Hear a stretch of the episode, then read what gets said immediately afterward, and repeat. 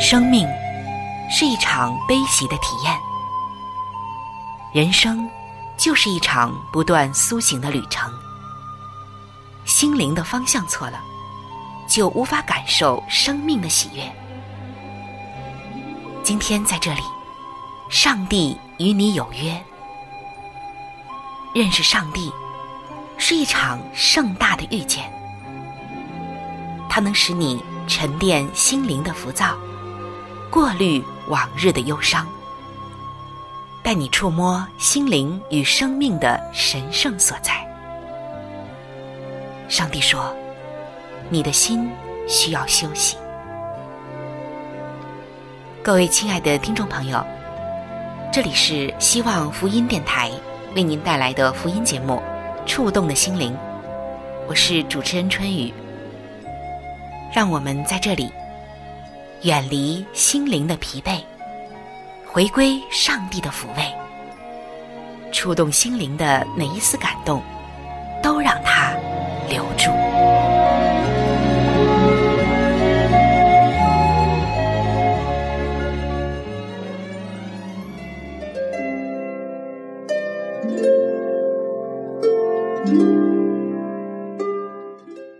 各位亲爱的弟兄姐妹。在圣经当中，有一个女子，上帝给予她非常特殊的地位。她就是莫大拉的玛利亚。她没有所罗门一样的智慧，也没有拔示巴一样的美貌，更没有撒该的财富和强壮的身体。她的名气也不是世人所羡慕的那种属世的伟大，甚至，他曾经一度特别的遭人唾弃。那么，是什么使得玛利亚显得特别呢？因为在他的身上显示了三种值得称颂的美德，那就是伟大的爱、执着的忠诚以及完全的献身。他要带给我们的福音就是：这所有的一切，都源自于一个曾经肮脏破碎的生命。今天，如果你也有着自己的软弱，和不堪的回首以及往事。当你像他那样遇见耶稣之后，你就可以重新得到洁净与更新。我们也能够像玛利亚那样，从不幸的耻辱走向感恩与颂赞的高歌。让我们一起走进一位牧师为我们带来的莫大拉玛利亚的福音。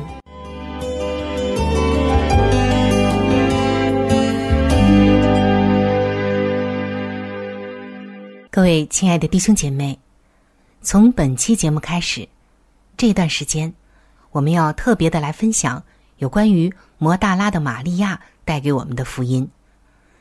说到这一位玛利亚，在她的身上有着我们每个人的影子。虽然她曾经遭人唾弃，但是她的生命却因为遇见主，由遭人唾弃走向生命的重生与辉煌。我相信，在他的身上，我们一定或多或少能够看到自己的影子。也许是在人生的某一阶段，也许我们正在这样的一个角力当中。那么，在玛利亚的身上究竟经历了什么呢？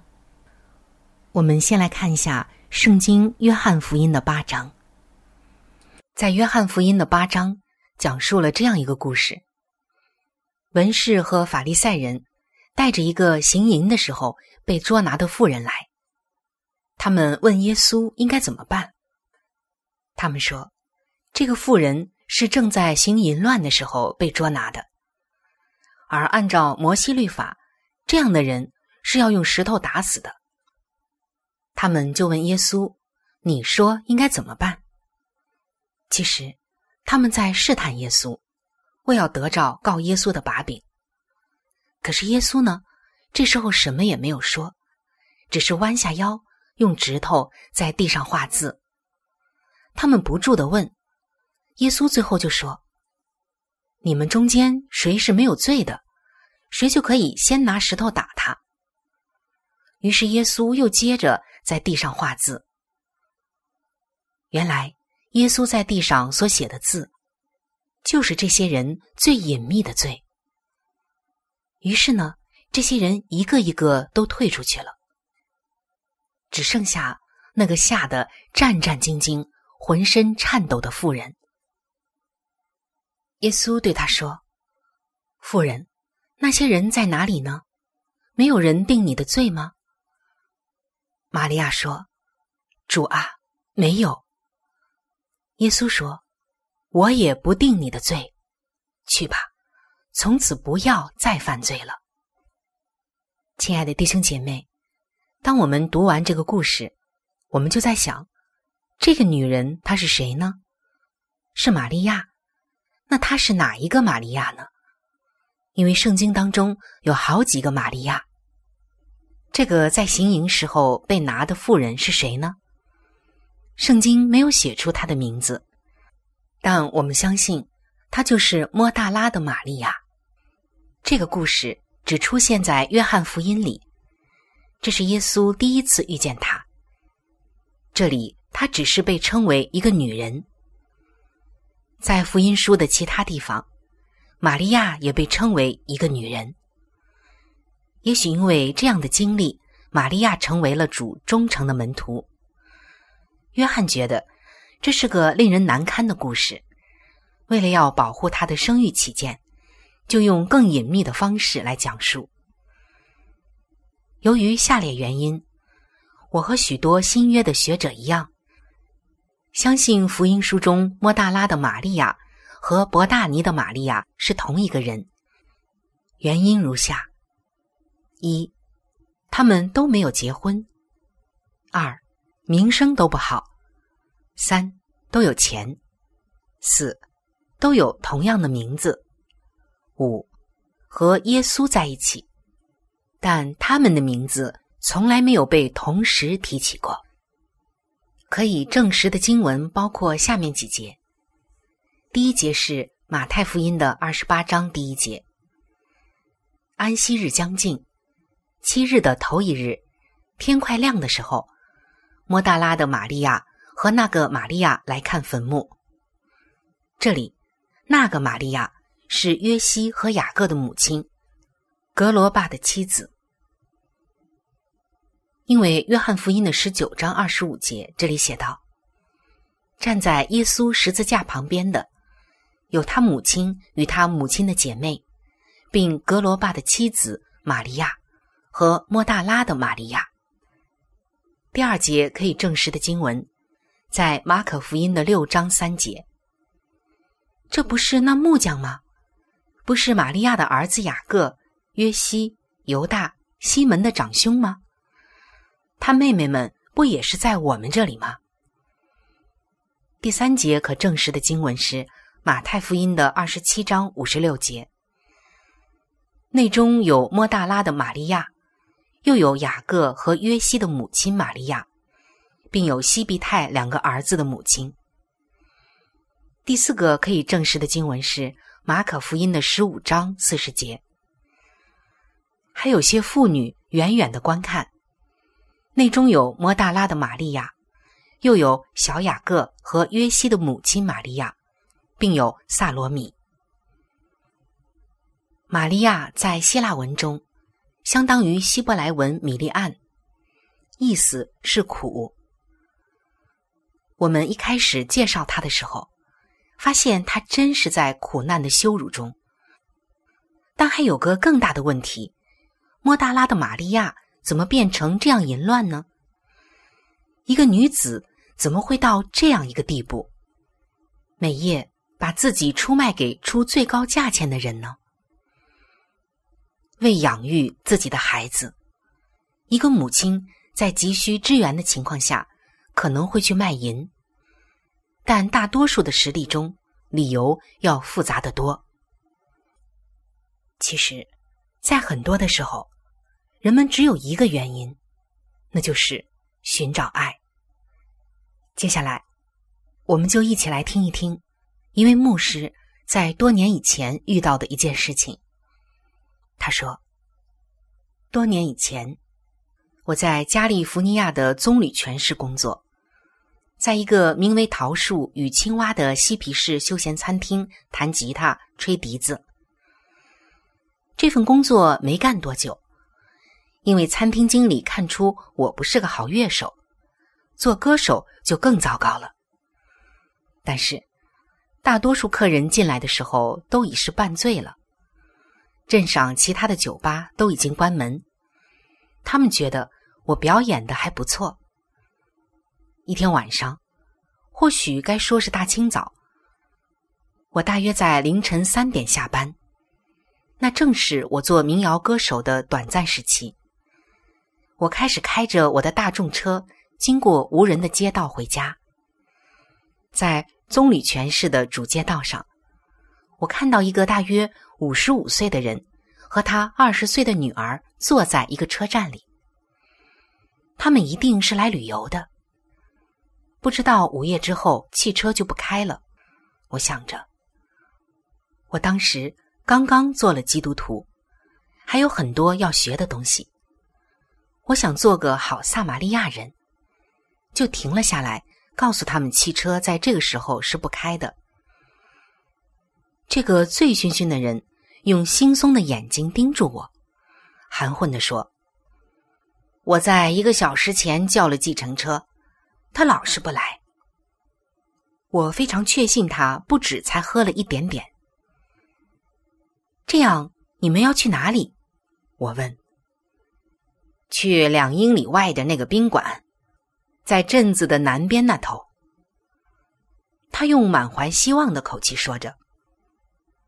好吧，上车，我带你们去。那人和那女孩子全都挤进我的大众车后座。却不是其中一个坐在更宽敞的前排座上。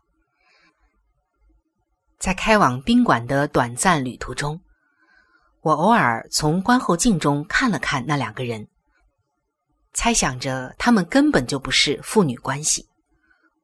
我把车子稳当的停在宾馆前，那人吻了吻那年轻的女孩子，向她道别，挣扎的挤出我那过小的后座。跌跌撞撞的走了。他侧着肩说了声谢谢。我不知道他在谢谁呢。我在这样尴尬的安静中坐着，然后恢复风度的问那还剩在那里的女孩子：“你去哪里呢？”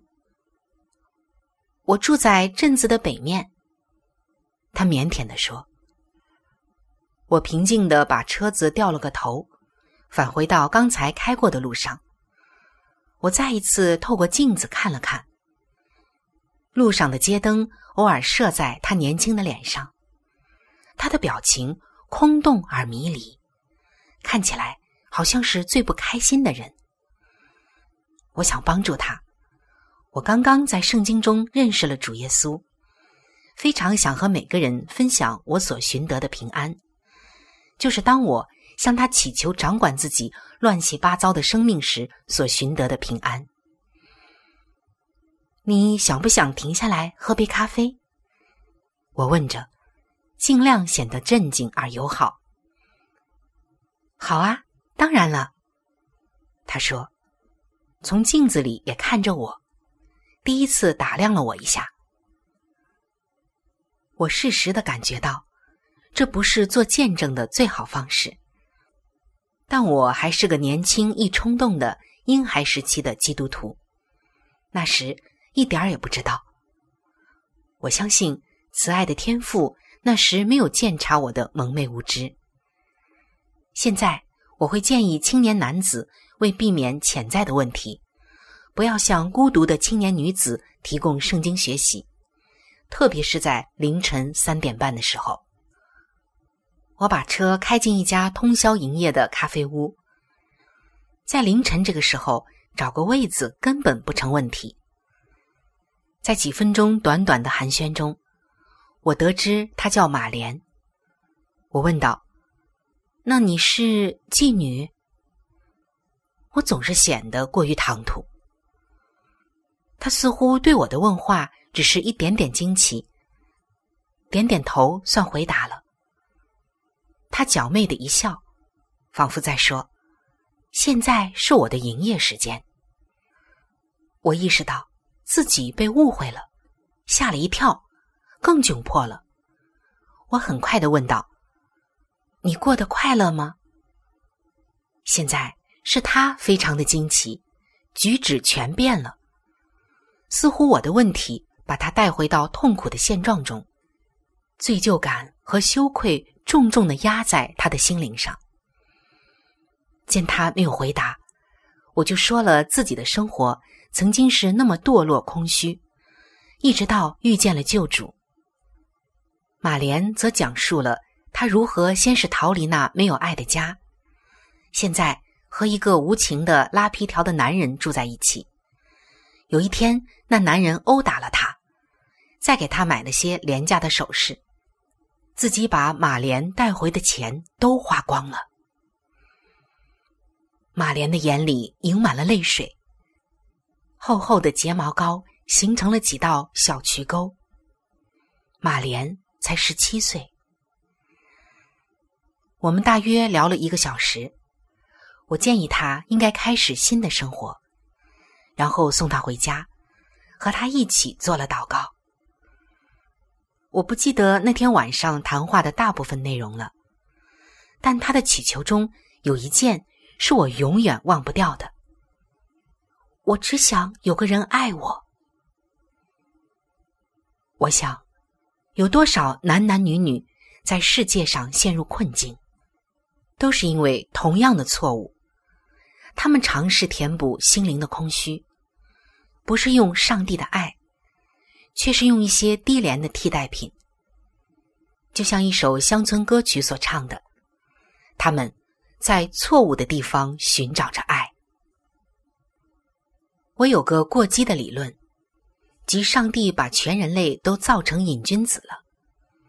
是的，我们每个人都对某事物有着强烈的恋慕。上帝就是这么设计我们的，也就是说，上帝吸引着我们对他自己恋慕。当人拒绝他时，就沉迷于其他事物，徒劳无益的想填上那个大黑洞。有些人就成了工作狂，有些人对食物上瘾，暴饮暴食后又剧烈呕吐，或是过度肥胖。有些人选择酒精、毒品或是香烟为他们的最爱。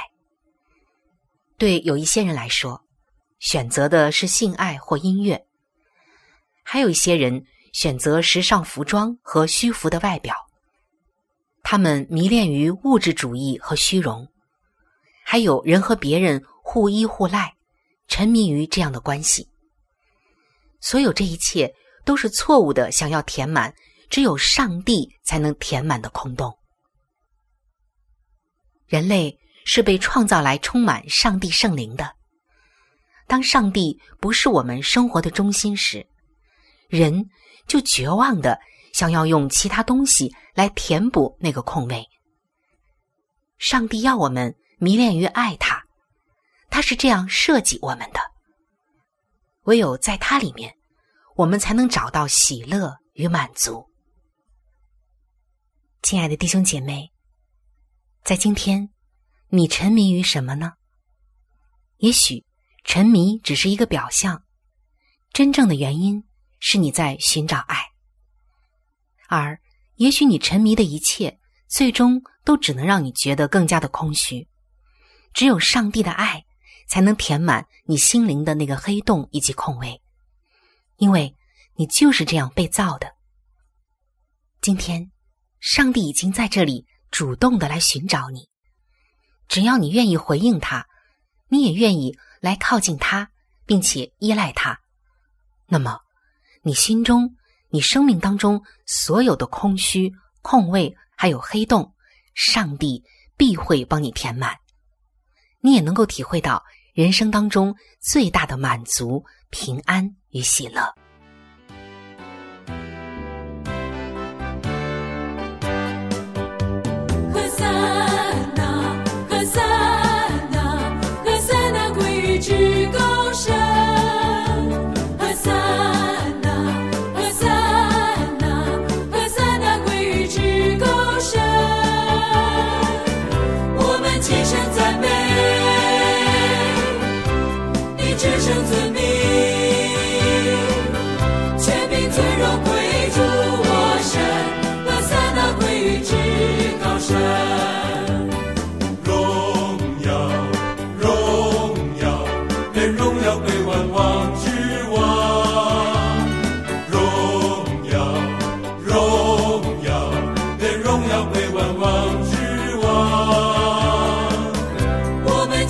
赞美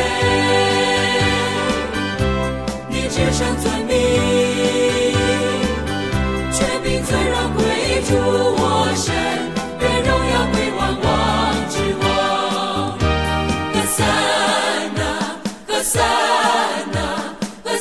归于至高神格桑拉格桑拉格桑拉归于至神。我们齐声赞美，你至圣尊名，全民尊荣归主我神。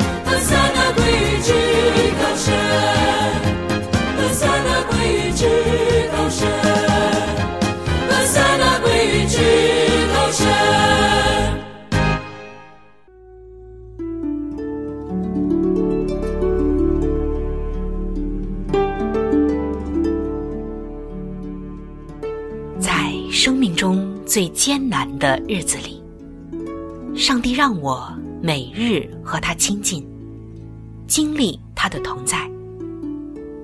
借着每日灵修，他使我走出了生命的低谷，一次又一次的，使我重新找回了新的生命和喜乐的泉源。上帝借着每日灵修。来证明他的同在、顾和关怀，使我与他建立起更加亲密的关系。要想有健康的属灵光景，就需要每日与主同行。请您与我一同进入每日灵修。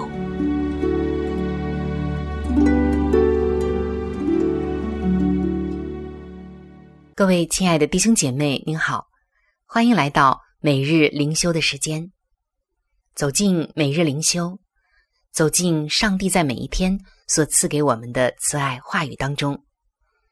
今天每日灵修的主题经文记载在《圣经·生命记》的三十二章第四节。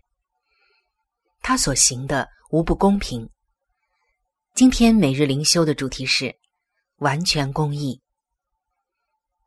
在一九八三年，有三名青少年因为谋杀一名十四岁的少年而被捕。根据新闻报道，这名少年是因为他的运动外套而遭到射杀的。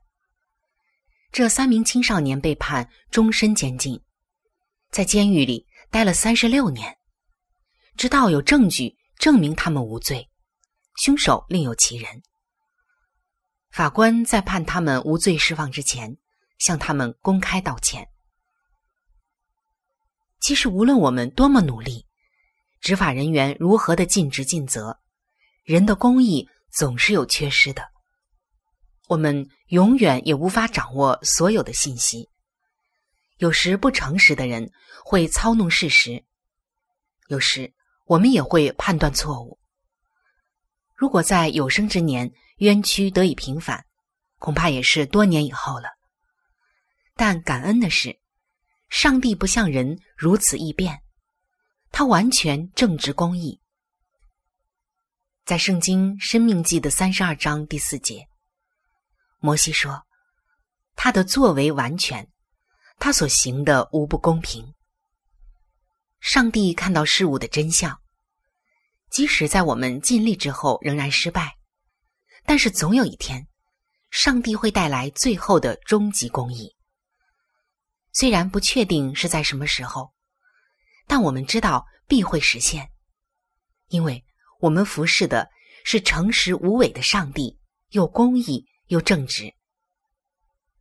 我们可能会因为不确定对错而感到困惑，也可能担心我们至亲好友会受到一些冤枉，将永远无法获得平反。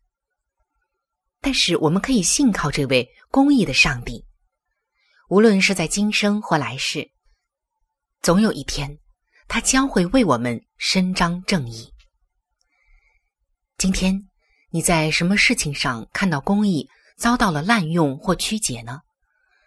你又会为着什么样的事来呼求上帝施行公义呢？不管是在新闻里，在我们的人际关系或社交媒体中。我们都常常看到许多不公义的事，但是感谢上帝，让我们仍然有盼望，因为他是行事公义的主。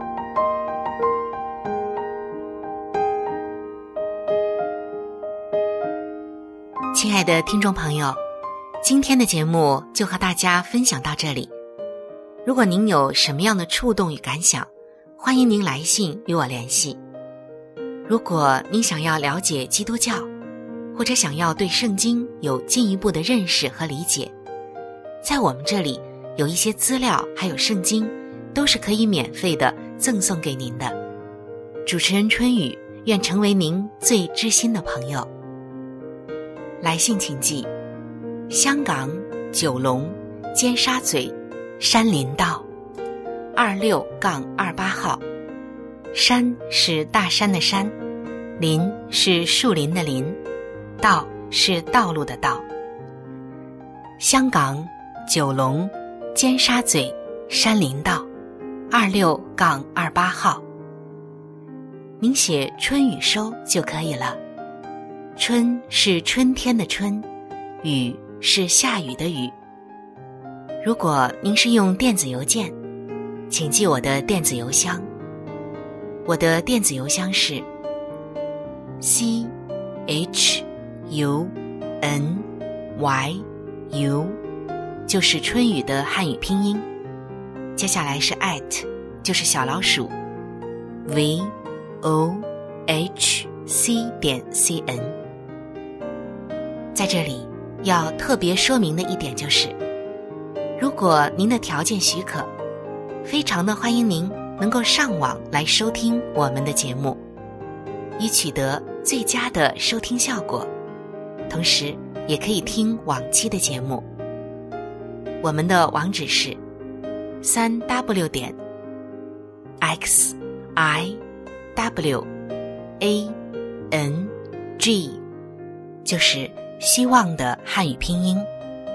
接下来是英文的 radio，就是 r a d i o 点 o r g。非常的欢迎您能够上网收听我们的节目。本期触动的心灵节目在这里就要和您说再见了，感谢您的收听，愿上帝赐福您和您的全家。